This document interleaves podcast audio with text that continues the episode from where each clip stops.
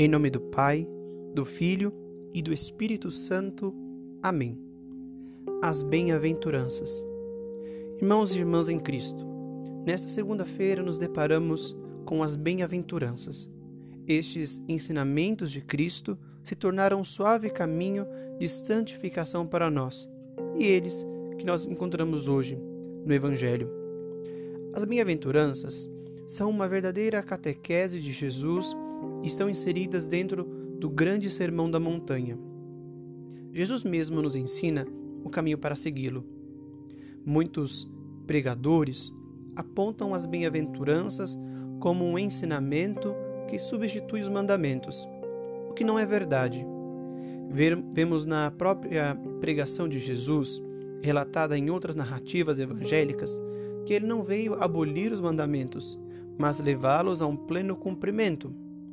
Para isso, através de uma didática, de uma pedagogia muito própria, Jesus sempre traz, ou melhor, traduz a lei em práticas de vida mais próximas da realidade do povo daquele tempo e em uma linguagem mais simples. As parábolas são um belo exemplo dessa didática, dessa pedagogia de Jesus. Da mesma forma, as bem-aventuranças que temos no Evangelho de hoje não são uma nova lei, mas um caminho que Jesus, nosso Senhor, nos dá para vivermos essa lei de maneira mais autêntica e mais real.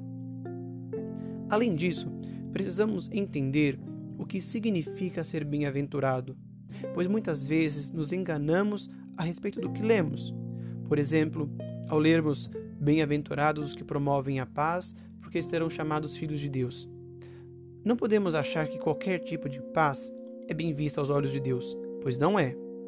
Bem-aventurado o que promove a paz por meios justos, por ideais coerentes e por meios mais coerentes ainda.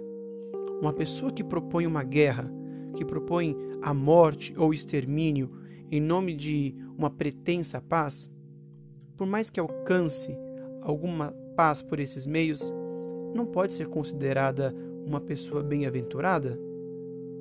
Logo, bem-aventurado é aquele e aquela que vive em Deus e a partir de Deus promove o bem.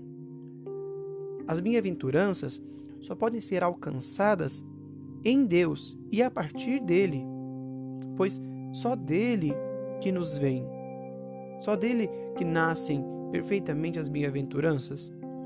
Por isso, neste dia, somos chamados por Deus a buscar em seu coração uma vida autêntica de virtudes.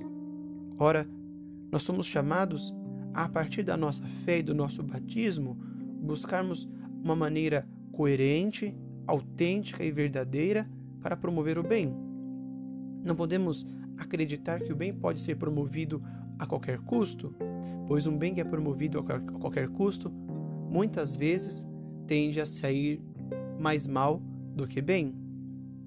Um filósofo dizia que os fins justificam os meios. Bom, esse tipo de pensamento não nos cabe, pois os meios empregados por um fim têm que ser sempre bons, para que o fim seja realmente bom.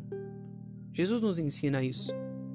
As bem-aventuranças são, pois, este caminho caminho para promovermos o bem, caminho para nos santificarmos a partir do bem. Jesus nos dá esse caminho como uma proposta de vivermos autenticamente a lei de Deus sem que ela seja um peso para nós.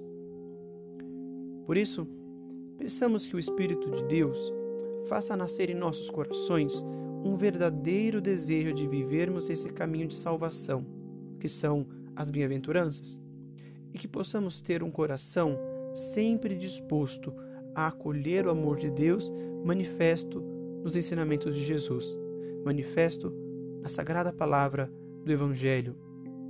Que possamos ter essa docilidade de acolher o ensinamento de Jesus nas nossas vidas.